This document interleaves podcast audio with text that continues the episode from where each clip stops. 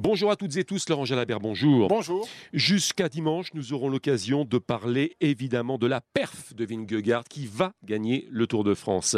Mais la star n'est-elle pas Wout van Aert, le Belge, son équipier? Quatre places de deuxième, une place de troisième, deux victoires d'étape. Facile, trop facile à mon goût. Impressionnant, Wout van Aert. Ce qu'il a réalisé sur ce Tour de France, c'est juste phénoménal. C'est effectivement euh, hors norme.